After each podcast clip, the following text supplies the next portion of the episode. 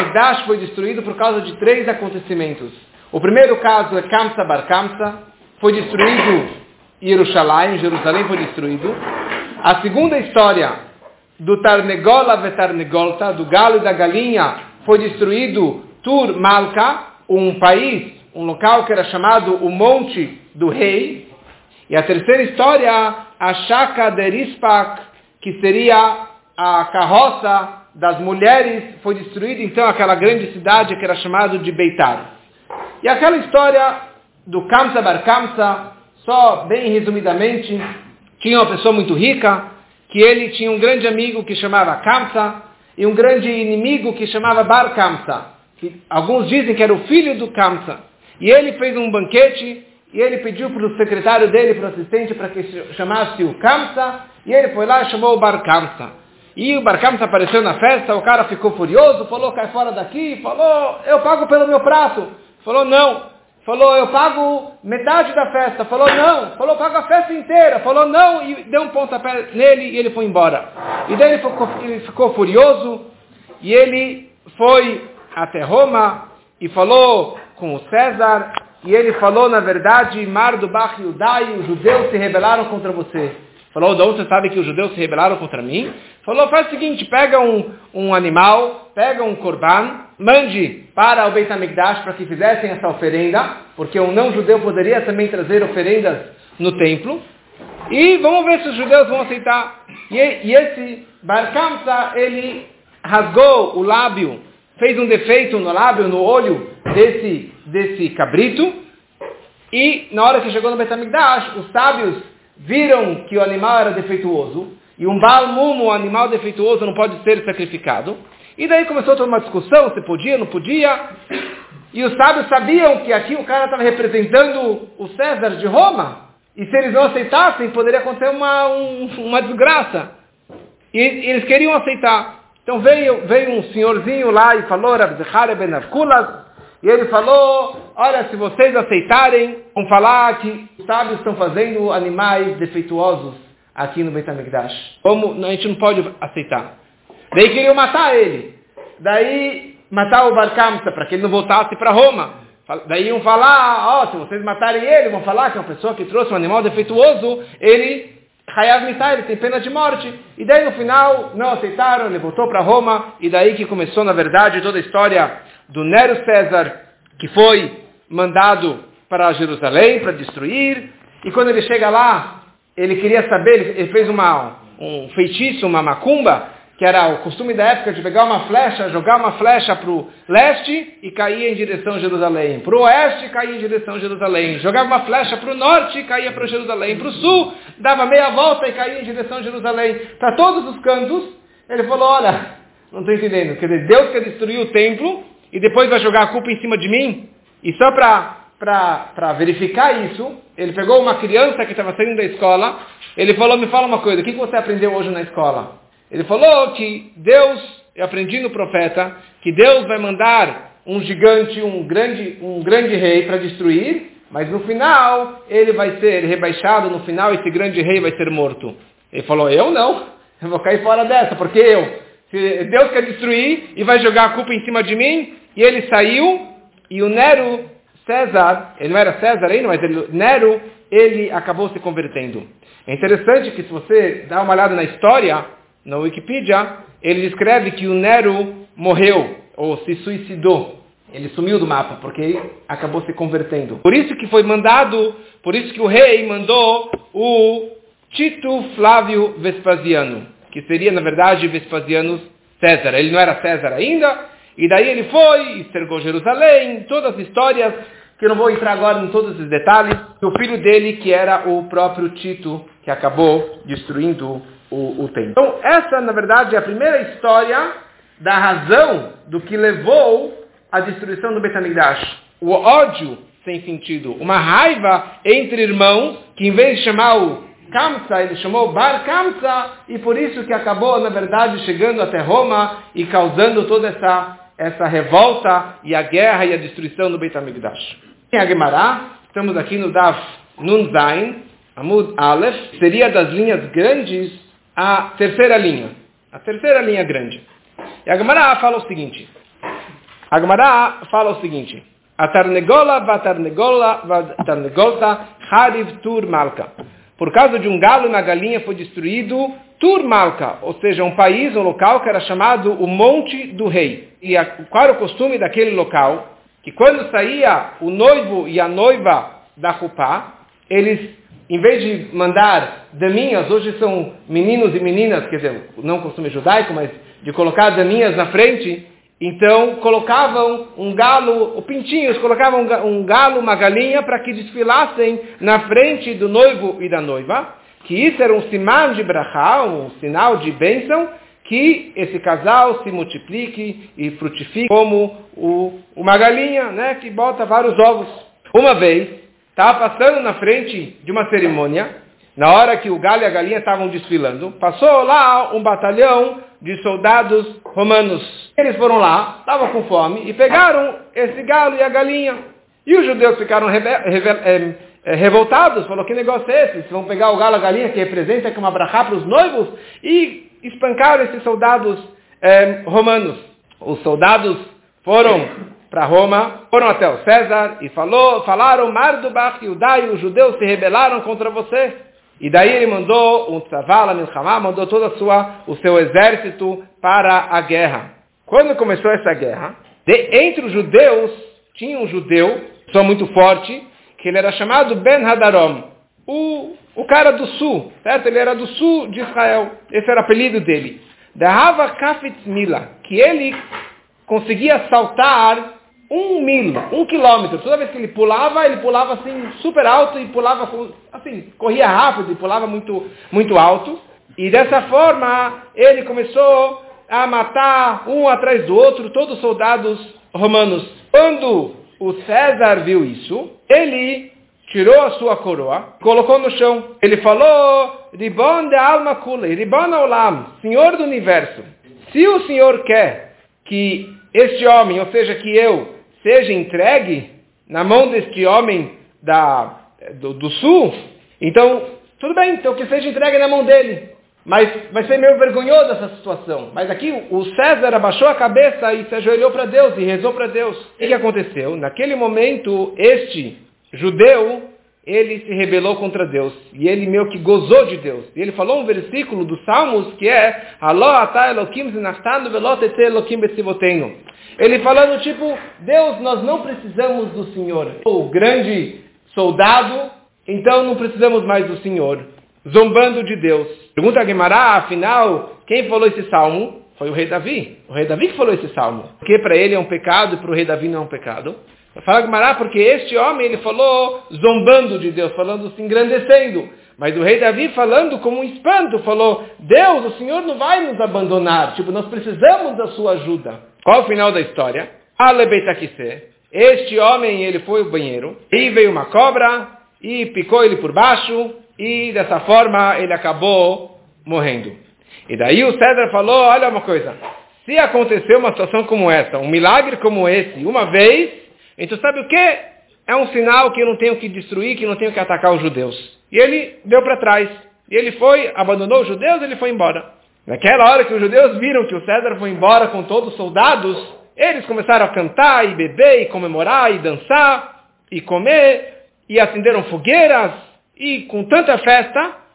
Só que a luz dessas fogueiras era tão forte que lá no acampamento romano distante a luz era tão forte dessas fogueiras que o anel que as pessoas, que os romanos usavam, que no anel tinha o carimbo, que tinha uma imagem no anel que era um carimbo, de tão forte que a fogueira do acampamento judeu era que o romano lá de longe no seu acampamento de noite conseguia enxergar a imagem que estava gravada no seu anel. Então eles falaram, então César falou, os judeus estão zombando de mim, eles estão felizes que eles venceram a guerra. Imagina, eles não venceram a guerra, eu que fui para trás. Então por isso ele falou, agora sim que eu vou batalhar e vou guerrear contra os judeus. E aqui a Gemara começa a descrever o sangramento e as mortes que tiveram nesse local que era chamado Tur Malka, a montanha real. Falou Rabassi, 300 mil soldados de com espadas subiram nessa montanha real, que estavam lá os judeus. Era um lado da montanha, mas do outro lado da montanha, que era muito grande essa montanha, esse, esse, esse Turmalka, eles nem sabiam do que estava rolando do outro lado da montanha. E eles estavam lá de boa, tranquilos e comemorando, e não sabiam o que estava acontecendo, a desgraça, a matança do outro lado da montanha. Alo Pasuk, que nós falamos agora no Echa, Bilá Hashem, Veloch Amal Et Kol Neot Yaakov. Quer dizer que Hashem não teve pena de todas as casas do Jacó. Que assim diz Ravin, no nome de Rabi Hanan, nesse Turmalka, nesse Monte Real, havia 600 mil cidades o, o rei Yanai, ele tinha nesse Haramelach, nesse monte real. Então, o que o profeta está aqui lamentando no Eichá, que Hashem, na verdade, acabou com todas essas cidades. Um local que era tão grande, agora não aguenta mais, não tem mais ninguém morando lá, está tudo destruído. Por quê? Da Amarabiúda Amaravasi. Falou Rabiúda no nome de Rabasi. 600 mil cidades tinha esse rei Yanai no Monte Real. Olha só o cálculo. E cada uma dessas 600 mil cidades tinha Keyotse Mitzrayim, tinha 600 mil judeus como que saíram do Egito. Então 600 mil vezes 600 mil dá 360 bilhões. Fora três cidades, que em três dessas cidades tinha nela o dobro dos judeus que saíram do Egito, ou seja, tinha lá 1 milhão e 200. Quais eram as três cidades? Kfar Bish, Kfar Shechalaim e Kfar Dicharia o nome das três aldeias. Das três aldeias tinha o dobro. Esse Kfar Bish, por que é chamado Kfar Bish? Porque Bish significa ará, ruim, mal. Porque Deloyave Beita Leuspisa. Porque eles não faziam Achnasat Orchim, eles não recebiam hóspedes em casa. Eles eram pessoas pão duros e não recebiam visitas em casa. Kfar Shechalaim é chamado porque a Parnassá, o sustento das pessoas da cidade, era de uma comida que chamava shechalaim.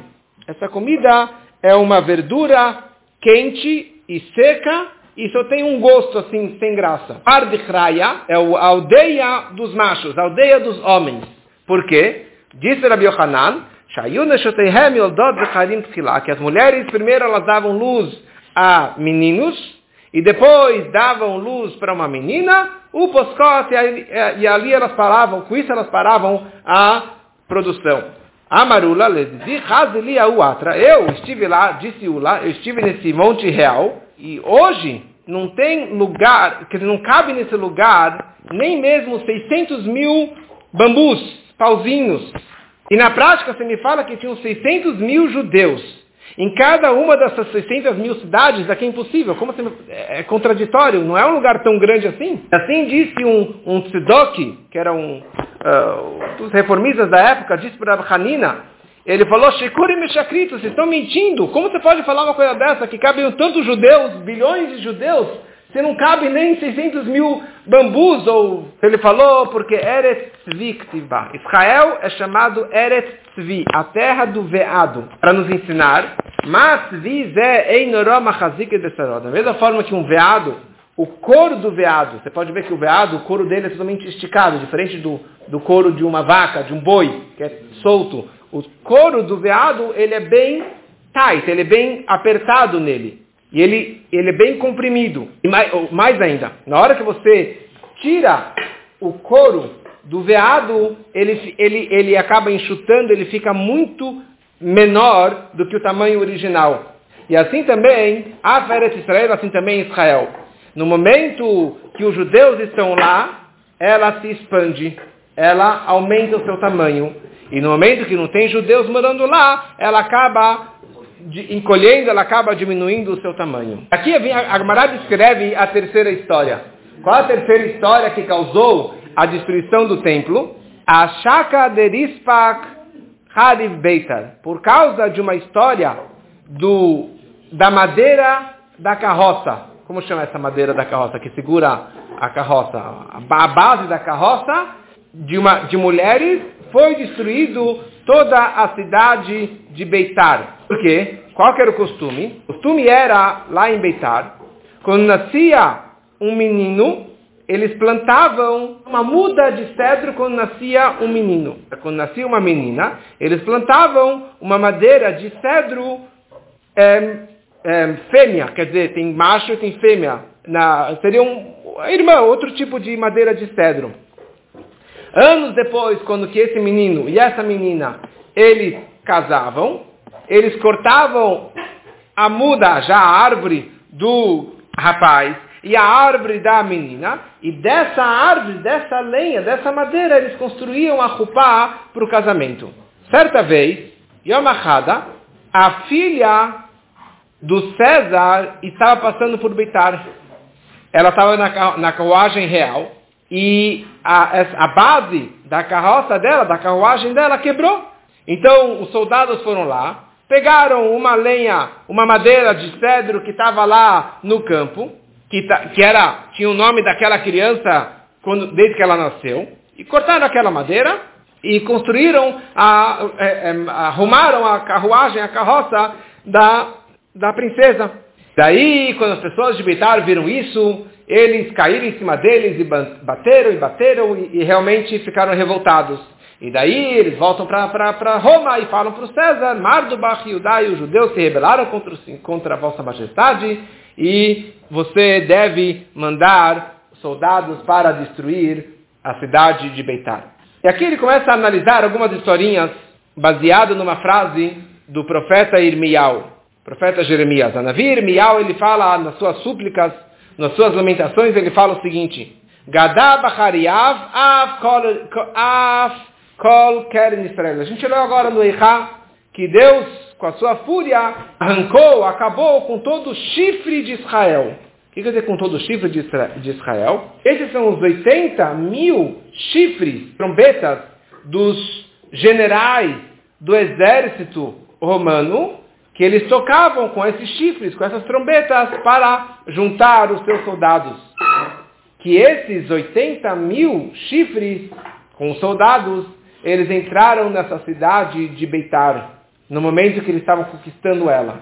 E ali eles mataram homens, mulheres, crianças, a tal ponto, Shealar Damam, que o sangue dessas pessoas, dessas milhares e milhões de pessoas que morreram, o sangue se juntou e foi derramando até que chegou no Yamagadol, o mar Mediterrâneo. Talvez você vai falar, ah, bom, talvez Beitar era, era pertinho do, do, do mar Mediterrâneo, tipo, era perto.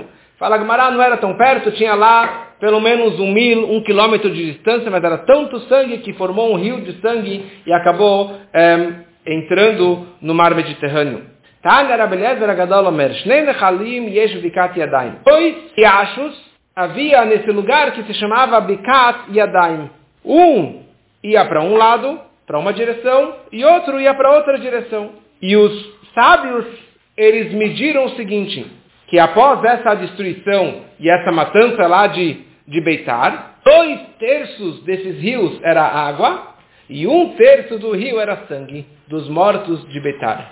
E durante sete anos, os nossos inimigos, eles trabalharam nos seus vinhedos, ao invés de colocar adubo, eles usaram o sangue dos judeus que estava lá naquele campo e seria muito melhor do que um adubo. Eles usaram, ao invés de colocar adubo, eles usaram o sangue dos judeus para crescer aquelas, aquelas uvas. Agora estamos daf nunzai namud beit.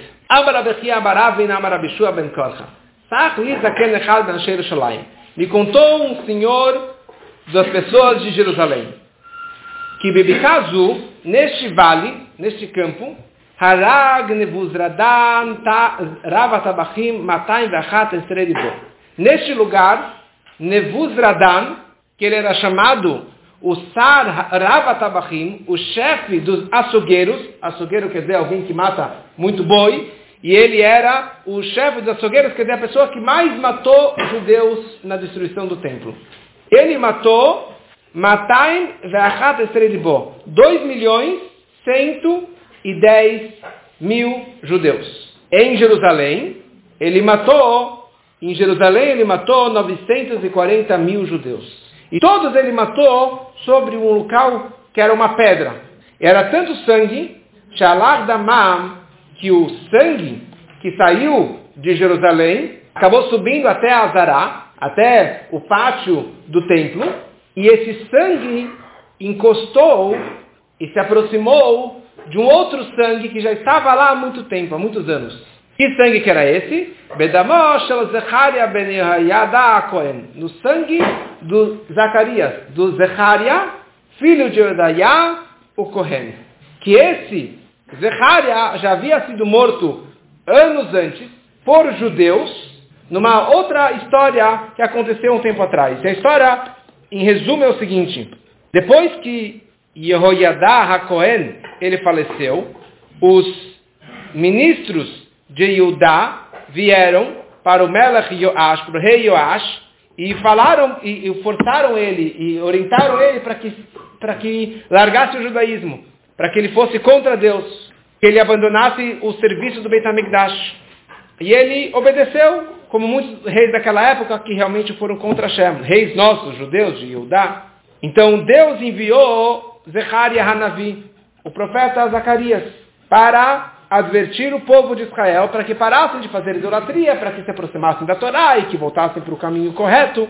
Então esses ministros de Judá, eles se ergueram e assassinaram o próprio Zecharia Navi, o grande tzadik, o grande homem Zecharia, o profeta Zacarias, mataram ele por ordem deste rei perverso, esse rei Joash. Quando esses milhares e milhões de sangue dos judeus que foram mortos acabou derramando e acabou se encontrando e, e, e tocando no sangue que já estava borbulhando do Zacarias, do Zecharia. E é isso que está escrito, Vedamim, Vedamim, Nagal, que sangue com sangue se encontraram, se, se tocaram. Esse Nebuzradan, ele viu todo aquele sangue, e de repente ele chega no pátio do, do Beit HaMikdash, e ele vê Ledame de Zecharia, o sangue desse Zecharia, que estava borbulhando e saindo do chão do pátio do Beit HaMikdash, borbulhando e saindo debaixo da terra no pátio do Beit HaMikdash. Então o Nebuzaradan ficou assustado. Ele perguntou para os Koanim, perguntou, Maihi, o que, que é isso? Tipo, não é natural de ter um sangue borbulhando saindo da terra? Então eles falaram para ele, olha, inventaram uma história, falaram, olha, Dam Zevachim, isso aqui era o, o sangue dos, dos, sacrifícios que foram derramados aqui, dos animais, dos bois, dos cabritos que, que foram uh, abatidos, é esse sangue de animal. E ele falou, deixa eu ver. Ele foi lá, trouxe vários animais, e matou vários animais. Ele viu que o sangue não era a mesma tonalidade, não era o mesmo tipo de sangue. Ele viu que eles estavam mentindo. E ele virou para os judeus, ele falou o seguinte, e amrito limutar. Se vocês me falarem a verdade, ótimo. Se não, não tem problema, vou pegar pente de ferro e vou pentear a pele de vocês com pente de ferro até vocês falarem a verdade do que, que sangue que é esse que está aqui no chão. Eles falaram, olha, o que, que a gente vai te falar? A verdade é a seguinte, que esse era um profeta nosso, uma pessoa muito especial. E ele estava advertindo a gente para que nós voltássemos para o caminho da Torá, das mitzvot, para o caminho de Deus. E algumas pessoas entre nós se levantaram e mataram o profeta aqui na Nazará, no pátio do Betamigdash. E já são alguns anos que esse sangue está aqui no chão, está borbulhando, quente, e ele nunca se acalma. Então, Radhan, ele falou, sabe o que? Eu vou acalmar o sangue. Eu vou conversar com ele. O que, que ele fez? Ele pegou todo o Sanhedrin, todo o Sanedrio, todos os, os sábios do, do, da, da, grande assembleia, tanto o Sanedrim Gdolá, o Sanedrim Ktaná, e ele matou todos eles, eles e os, bem em cima daquele sangue, e o sangue não se acalmou. Ele pegou rapazes, pegou moças, matou, e o sangue não se acalmou. Ele pegou Tinokot Betraban, crianças da escola de Torá, matou aquelas crianças, e o sangue não se acalmou. Daí Nemuzradan, ele vira para o sangue ele fala Zecharia, Zecharia. Zacarias, Zacarias. Escuta uma coisa. Tovim Shebahem Badetim. Os melhores, os bons dos judeus, eu exterminei, eu acabei de matar eles. E Halar, será que você quer, você prefere que eu vou matar todo mundo para te acalmar? É isso que você quer, Zacharia? E na hora que o, que o, que o Nebuzradan, na hora que o Nebuzradan falou isso, Nach, o sangue parou e o sangue se acalmou. Naquela hora, o Nebuchadnezzar, ele se assustou. Ele viu que ele falou com sangue o sangue parou de borbulhar. E naquela hora, ele pensou em fazer chuva, em retornar para o bom caminho. Daí ele começou a pensar o seguinte, Amar ele falou, o Mai se para o sangue de uma alma, o sangue está borbulhando aqui, um sangue de uma pessoa, imagina eu, Nebuzradan, que eu matei milhões e bilhões e milhões de pessoas, quanto mais ele fugiu, e ele mandou para a casa dele um testamento. É, ele falou, determinou exatamente o que fazer com todo o dinheiro dele, com todas as suas posses, e ele foi e se converteu ao judaísmo. E aqui a, Torá, a descreve algumas coisas interessantes. Ele descreve sobre algumas pessoas que acabaram se convertendo, e cada um se converteu de uma forma diferente. Tinha uma pessoa que era o Naaman. Naaman, ele era o Sarsava Aram, ele era o, o, o general do exército do povo de Aram, que ele tinha tarat, que ele tinha aquelas manchas, aquelas lepras na, na pele, e o Elisha, Hanavi, o profeta Elisha, que acabou curando este Naaman. E ele acabou, na verdade, se convertendo ao judaísmo, mas não por total. Ele virou o que é chamado de um Gertoshav. Gertoshav significa que ele não vai fazer mais idolatria, mas ele não vai cumprir todas as 613 mitzvot. Esse é o primeiro caso. Nebuzradan, que falamos agora, ele foi um ger tzedek, um ger total, que ele aceitou todas as mitzvot. Terceira pessoa, os netos do Haman, da história de Purim, se converteram, e eles eram professores de Torá em Bnei Brak. Dos netos de Sisra, quem era Sisra? Sisra, ele era o general do exército do rei Yavin de Hatzor, do país de Hatzor, que ele era o general das carruagens do exército lá de Hatzor, e o seu exército tinha 900 carruagens de ferro. Esse que era o Sisra. Então os netos do Sisra, eles, eles, eles ensinavam Torá para as crianças em Jerusalém. Os netos do Sanheriv, que era o Sanheriv? Sanheriv ele era, na verdade, o rei da impéria da, da, da Síria, da, da, de Ashur, da Síria. Ashur é a Hadashah. E ele foi guerrear contra Israel. E ele estava, na verdade, conquistando todos os países. E ele tinha 200 mil soldados. E todos os reis ficavam submissos a ele, abaixavam a cabeça perante o Sanheriv. Quando ele se aproximou de Jerusalém, então Hezquiah, o Melach Yudá, Hezquiah, o rei de Judá, ele negou em um, ehm, abaixar a cabeça perante o Sanheriv. Ele estava disposto e ele fez, fez, o cerco de Jerusalém, quer dizer, era impossível penetrar em Jerusalém. E o Sanheriv estava já preparando para destruir as muralhas de Jerusalém. E naquela noite, assim que escrito claramente no Tanakh, Malach Hashem, saiu um anjo de Deus naquela noite matou 185 mil dos soldados de Sanheriv. Dessa forma eles fugiram e ele, o próprio Sanheriv, acabou sendo morto pelos seus filhos. Mas os seus netos acabaram se convertendo para o judaísmo e eles, Limdu Torah Baravim, eles viraram professores de Torá em público. Quem eram os netos do Sanheriv? Os grandes sábios do Talmud, Shemaya e Avtalion. É isso que está escrito sobre o sangue do Zecharia, o sangue do Zecharia que não parava de borbulhar. Natati edama al sela lebilti akasot.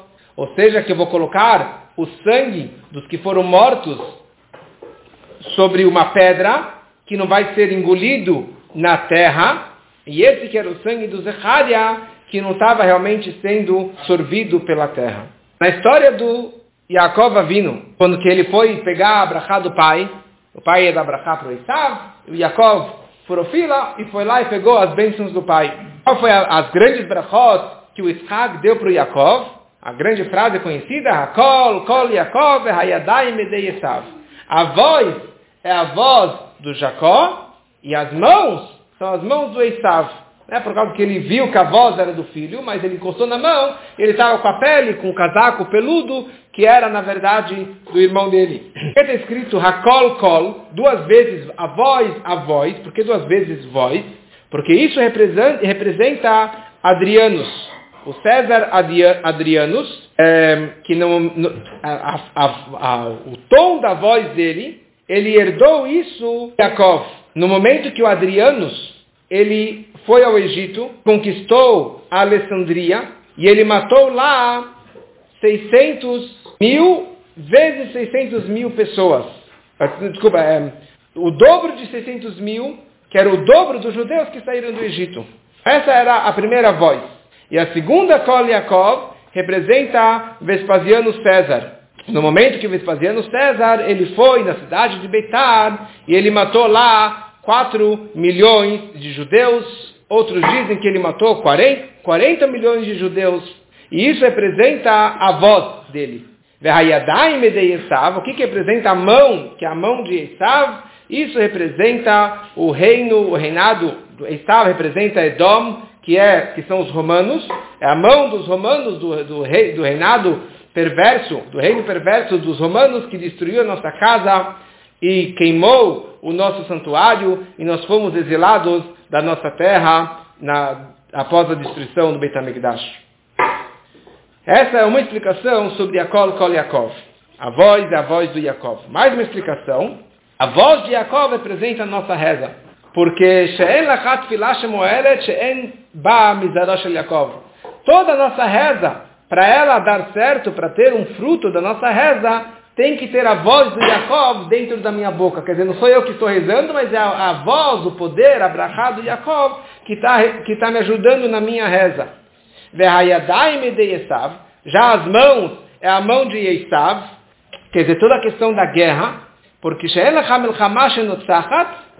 porque não existe nenhuma guerra que sai vitorioso que não tem um descendente do Esav, que não tem a força da descendência do Esav.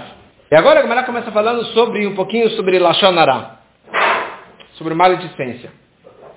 Que através de Lashonara, por causa de Lashonara, o Beit HaMikdash, as histórias que falamos antes, a história de, de, de Kamsa Bar Kamsa, por isso que o templo foi destruído e milhões de judeus foram mortos.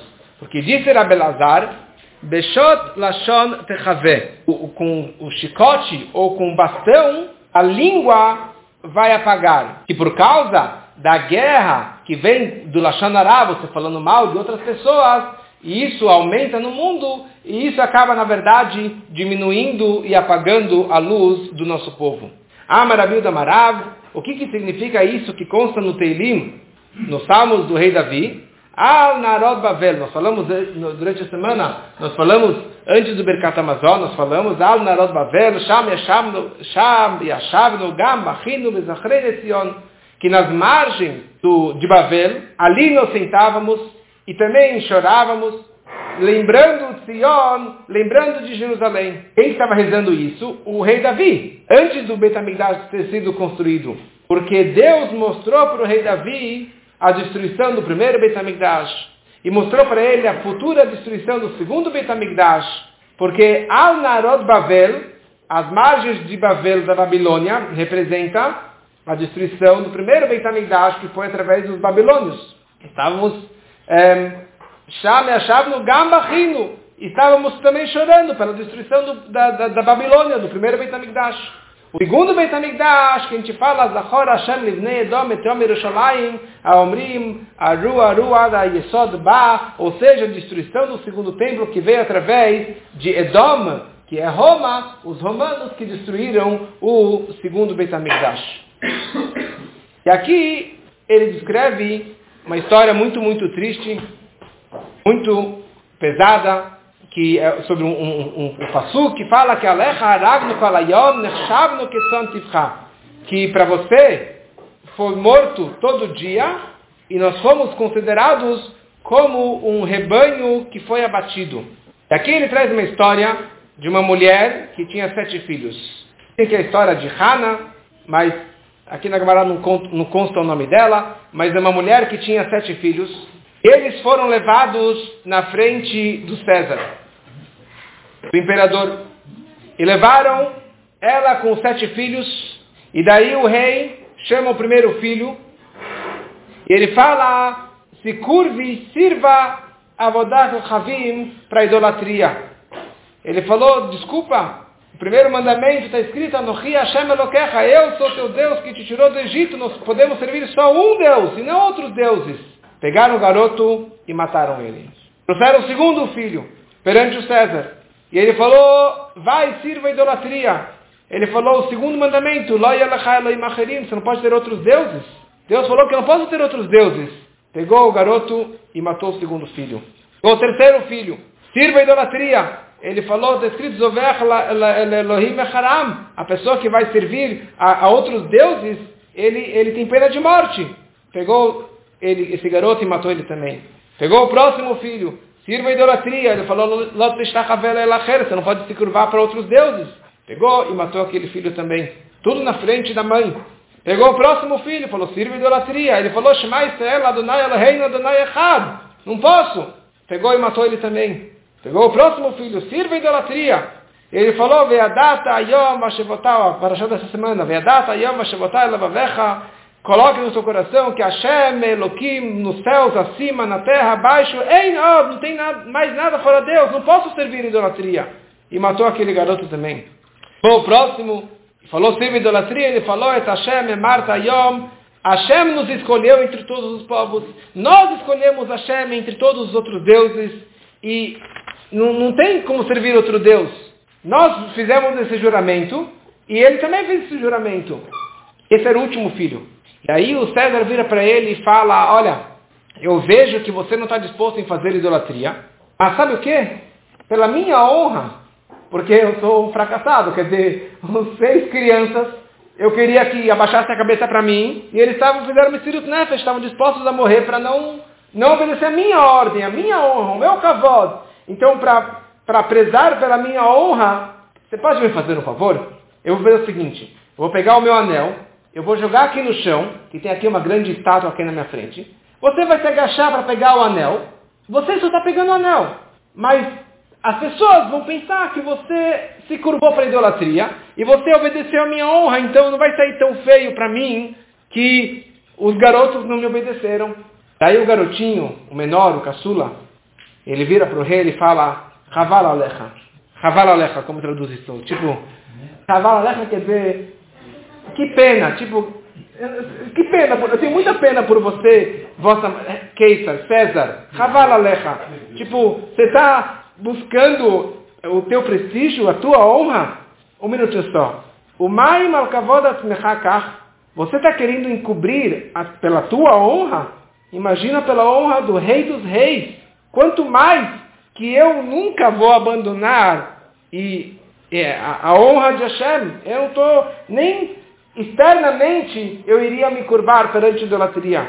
O rei foi lá e matou aquele sétimo filho também. Na verdade, antes que mataram os sete filhos, quando eles estavam indo para a morte, quando eles estavam se despedindo da mãe, então a mãe pediu, por favor, traga meu filho aqui perto de mim, para que eu possa pelo menos beijar os meus filhos. Eram do lado da mãe, ela falou para o filho, para os meus filhos, Lechu, vão, e falem para Abraham Avino, para Abraham, o nosso patriarca. Abraham Avinu, você, Abraham, a cada da Echad. Você montou um altar para colocar um filho, o Yitzhak, no altar no Akedat Yitzhak. Só que eu montei agora sete altares e eu sacrifiquei os meus sete filhos. Aí levaram os filhos e mataram os sete filhos. E daí ela foi lá, subiu no telhado, pulou do telhado e ela morreu.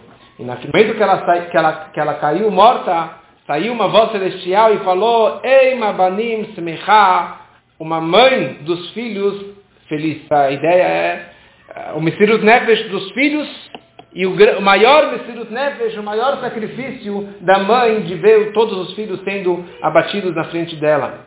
Voltando para aquela frase anterior, Alecha Haoragno Kolayom, que sobre para ti fomos mortos todo dia, disse Rabishua Ben Levi, que isso se refere ao Brit Milá que foi dado no oitavo dia. Sente, às vezes, é, por causa do, da, do, da, circuncisão, por causa do Brit Milá, aquela criança ela pode acabar falecendo. Rabi Shimon Melakish ele fala, não, esse versículo se refere a outra coisa. Eilu Talmidei Chachamim, esses são os sábios, Shemarim Malachot Shchita Beatzmam. Daqui vem uma, uma coisa conhecida que, que as pessoas costumam dizer, que você não pode fazer esse sinal com a mão. Né? Muitas pessoas falam, você não pode fazer, pegar a mão e no pescoço falar, tipo, eu vou morrer. Da onde que vem isso? Dessa Gemara. Porque os sábios, os, os às vezes eles é, pegam a faca e colocam no pescoço, demonstrando, tipo, ó, oh, vou, vou te matar. E isso é um grande sacanagem, um grande perigo, porque pode acabar a lâmina passando no pescoço, ele pode acabar morrendo. E se Rava, qualquer coisa que a pessoa, ela qualquer coisa você pode demonstrar no seu corpo. Ah, minha cabeça está doendo, minha perna está doendo, minha barriga está doendo, ou sei lá o que mais. Mas uma coisa você não pode mostrar. Mostrar a morte no seu pescoço. Pode demonstrar se você realmente está é, cortando o pescoço. Ou, uma outra explicação, é, manchas de sarat, da lepra, você não pode também mostrar sobre o seu corpo, porque isso pode acabar trazendo sobre a pessoa. Rav Nachman Barishas fala que esse versículo, Alecha Harag Mikolayom, que sobre ti morremos todo dia, significa os, os sábios, Shemimitim Atzmam al que os sábios, os eruditos da Torá, eles se matam pela Torá. Ou seja, eles realmente eles se abstêm da, das questões é, supérfluas, das questões materiais, e eles se matam pelo estudo da Torá. Como Rabi Shua, como Rishon Ben Lakish dizia, que a Torá fica gravada ou fica é, dentro de uma pessoa, quem que realmente acaba guardando as palavras da Torá? Somente uma pessoa, Shemenit Asmo Alehem, uma pessoa que se mata pelas palavras da Torá. Como que a Torá descreve, Zot a Torá Tadam Kemud Beohel. Essa é a Torá de um homem que vai morrer no Ohel. Quer dizer, a Torá fica com, com alguém que ele realmente, que Amud Beohel, que ele morre na tenda da Torá, quer dizer, que ele se dedica tanto pelo estudo, que ele acaba gravando as palavras da Torá.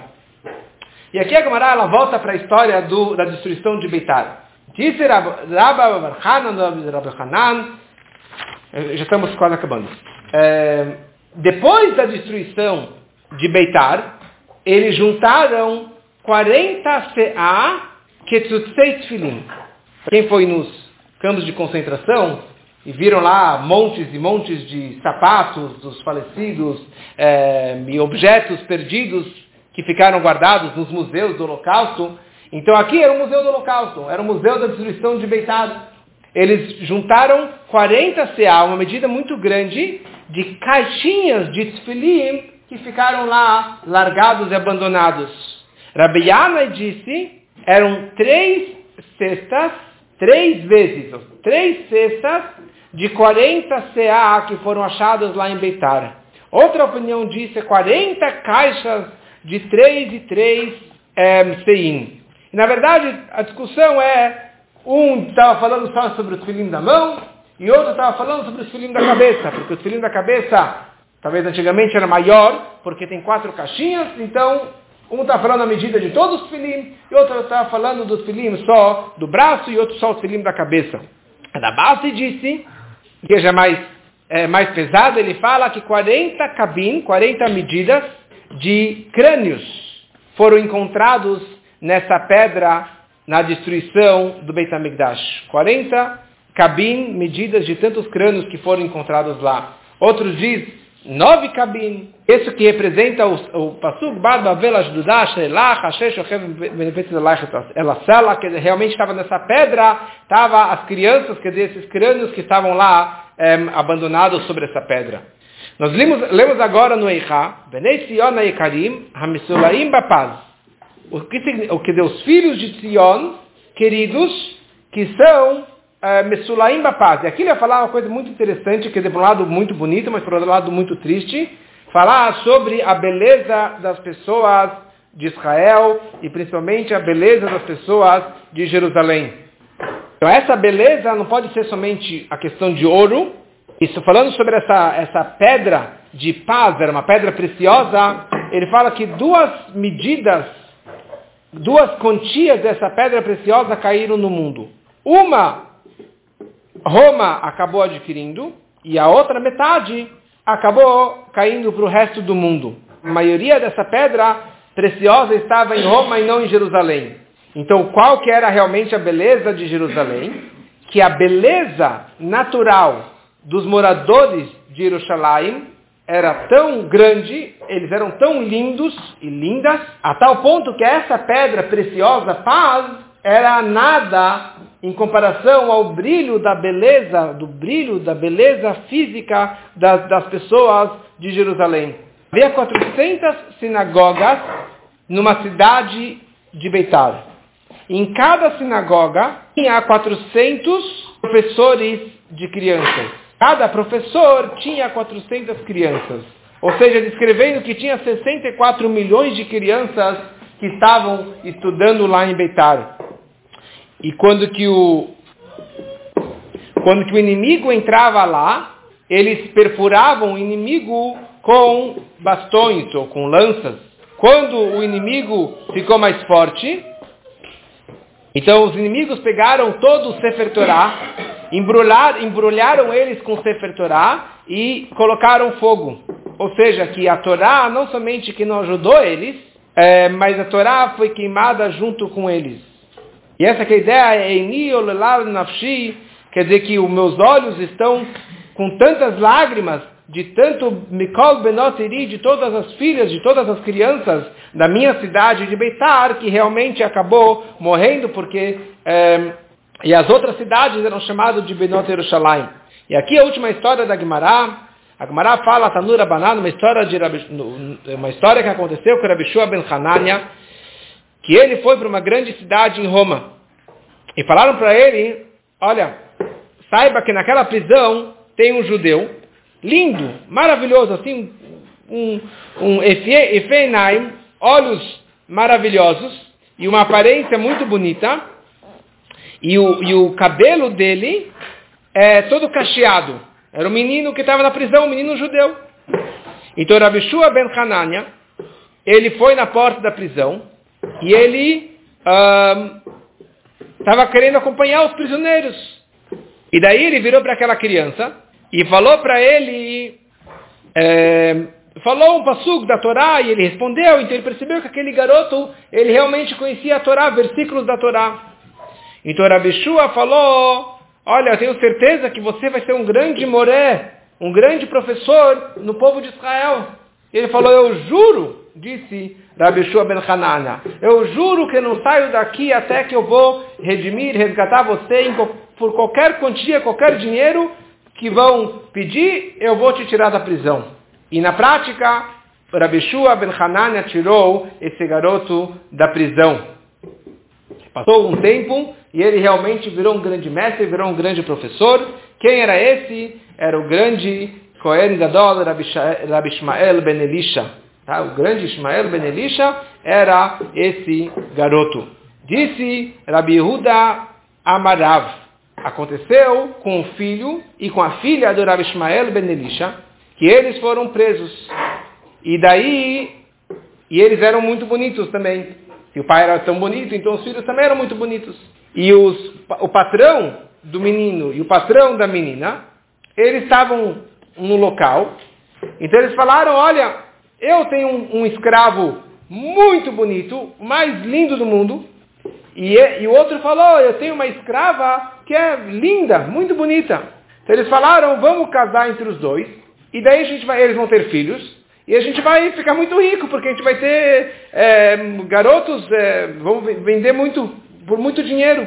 Então eles pegaram os dois, que eram dois irmãos, colocaram eles num quarto escuro, só que um ficou num canto do quarto, e ela ficou no outro canto do quarto. E ele falou, o garoto falou, Ani Kohen, eu sou Kohen, filho de Kohen Gadol. Como que eu vou casar com uma escrava? Ele não sabia que era a irmã dele, que também é proibido. E ela falando, eu sou uma Kohenet, filho de Kohanim Gedolim, como que eu vou casar com um escravo? E ela ficou chorando do canto dela a noite toda. Quando amanheceu e entrou a luz no quarto, eles viram que eles eram irmãos. E eles se abraçaram e choraram, e choraram, e choraram, até que os dois acabaram falecendo. E é isso que a gente falou agora no Echa, Sobre esses eu estou chorando. Meu olho, meu olho está derramando água, derramando lágrimas. Disse Reishlá que já aconteceu com uma mulher, ela chamava Safnat Baseniel, porque ela era chamada Safnat, porque todo mundo olhava a beleza dela.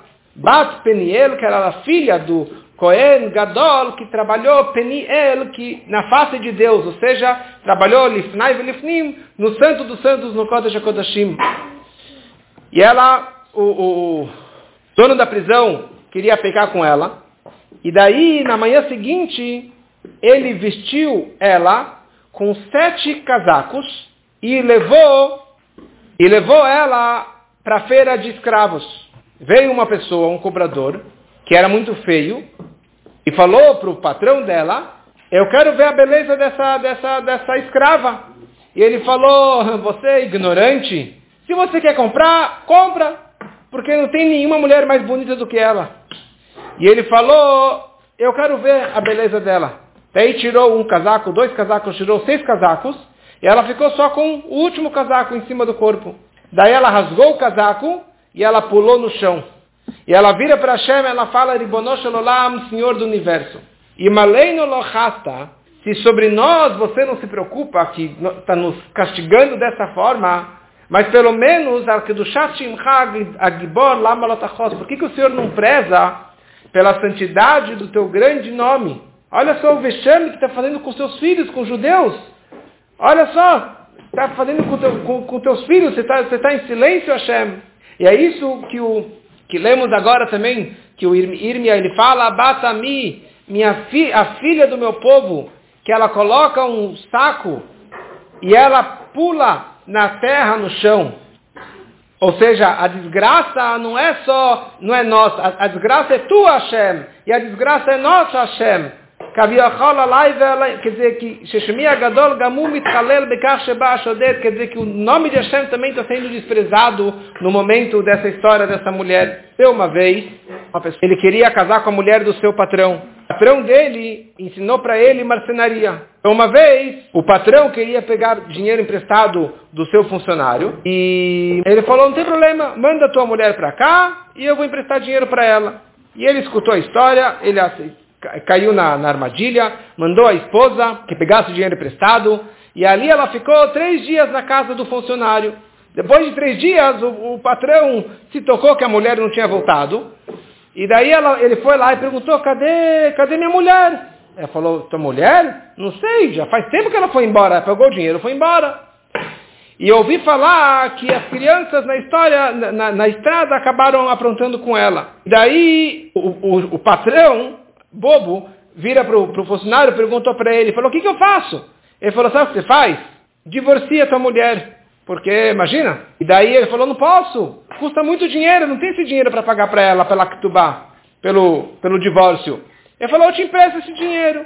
Emprestou para ele o dinheiro, e ele divorciou, e o cara foi lá e casou com a mulher. Quando passou um tempo, e ele precisava pagar a dívida, e ele não tinha o dinheiro para pagar a dívida, então ele falou, sabe o que? Vira meu escravo, vem trabalhar para mim, para pagar tua, pela tua dívida.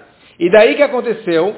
O aluno e o, o funcionário e a mulher a, a, do passado estavam lá comendo o banquete super, super bem, e ele, o velho patrão e velho marido, ele estava lá servindo é, como escravo para os dois. E ele estava derramando lágrimas e caindo as lágrimas no copo dele de tanto sofrimento. E naquele momento foi carimbado o Gzar Din, o decreto celestial sobre a destruição do Beit HaMikdash e das outras cidades por causa dessa história. E com isso concluímos as histórias da Gemara de Gittin sobre a destruição do Beit HaMikdash. Que possamos, muito em breve, chegar no Beit HaMikdash, que possamos ainda hoje testemunhar e ver a construção do terceiro Beit HaMikdash, que seja muito em breve, se Deus quiser.